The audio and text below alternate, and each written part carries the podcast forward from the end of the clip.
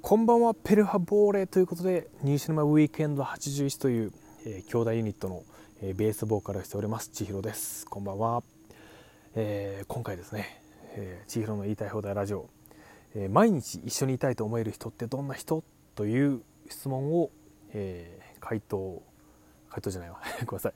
えー、質問ボックスにいただいたので、えー、答えさせていただきます。えっ、ー、と毎日一緒にいるというのはものすごく長い時間一緒にいるわけですよね。恋人なり家族なり会社の人なり。となると僕が毎日一緒にいたいと思える人っていうのはもう一番最初結論から言うと、えー、相手を否定しない人ですね。相手を否定するともうそこからの発展ってないんですその。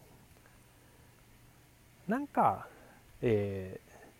ー、旦那さんなり、まあえー、奥さんなり何でもそのねその関わり合う中でその相手の方を否定するんじゃなくて今回はこうだったけどもっとこうした方がいいんじゃないとかっていう生産的意見とか例えばもう単純に理屈ではなく、えー、失敗したけどこれは、えー、失敗に見えるけれども次大きい成功につながるかもしれないじゃんみたいな、えー、ことを相手に言い合えるようなその関係肯定的な意見を言い合える関係っていうのが僕は多分一緒にいたいなと思う人ですね。そうなので、えっと、相手に求めることを相手がしてくれなかったりとか相手にしてほしくなかったことを相手がしてしまったりっていうので人は怒りを感じるんですけれどもでそれが積もり積もって、まあ、不信感になって、えー、と不仲になってであの一緒にいたくないなって思うと思うんですよね。まあそのうん、僕は結婚したことないですけど、まあ、離婚する人って多分そういう順序であの相手を信頼できなくなったんじゃないかなって思うんですけどまあまあいろんな事情があるから一概に僕が言ってることが当てはまらないのかもしれないですけどでも相手をどんな時も特に辛い時であればあるほど、えっと、肯定的な、えっと、意見を意見というか、えっと、言葉を相手に伝えてあげるような、えっと、旦那さんであったり奥さんであったり同僚であったり先輩後輩であったり、えっと、することによって一緒にいたいなと多分思うと思うんですよね。辛い時こそさあの励ましてほしいし俺は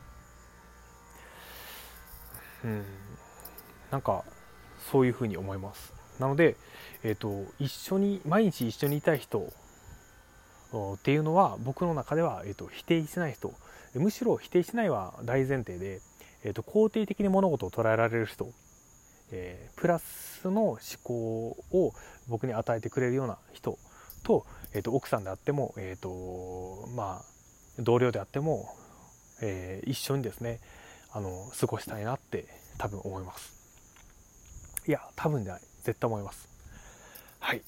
というわけで今日ちょっと短かったですけど、えー、いただいた、えー、毎日一緒にいたいと思える人ってどんな人っていう質問に対して、えー、答えさせていただきました、えー、答えは否定をしない人。なんなら、えー、ポジティブに肯定的に、え、捉えてくれる人。そうです。人間ってのは間違えない人はいないですから。今まで生きてきて間違えたことがない人、えー、失敗がない人なんかいないですから、うん、それをねこう棚に上げて人をね叩くっていうのはやっぱり具の骨頂というか、まあ、具の骨頂とは言い過ぎですね、うん、でもそれを踏まえて人に優しく接するっていうのは僕はやっぱりまあ、うん、相手に求めるんじゃなくて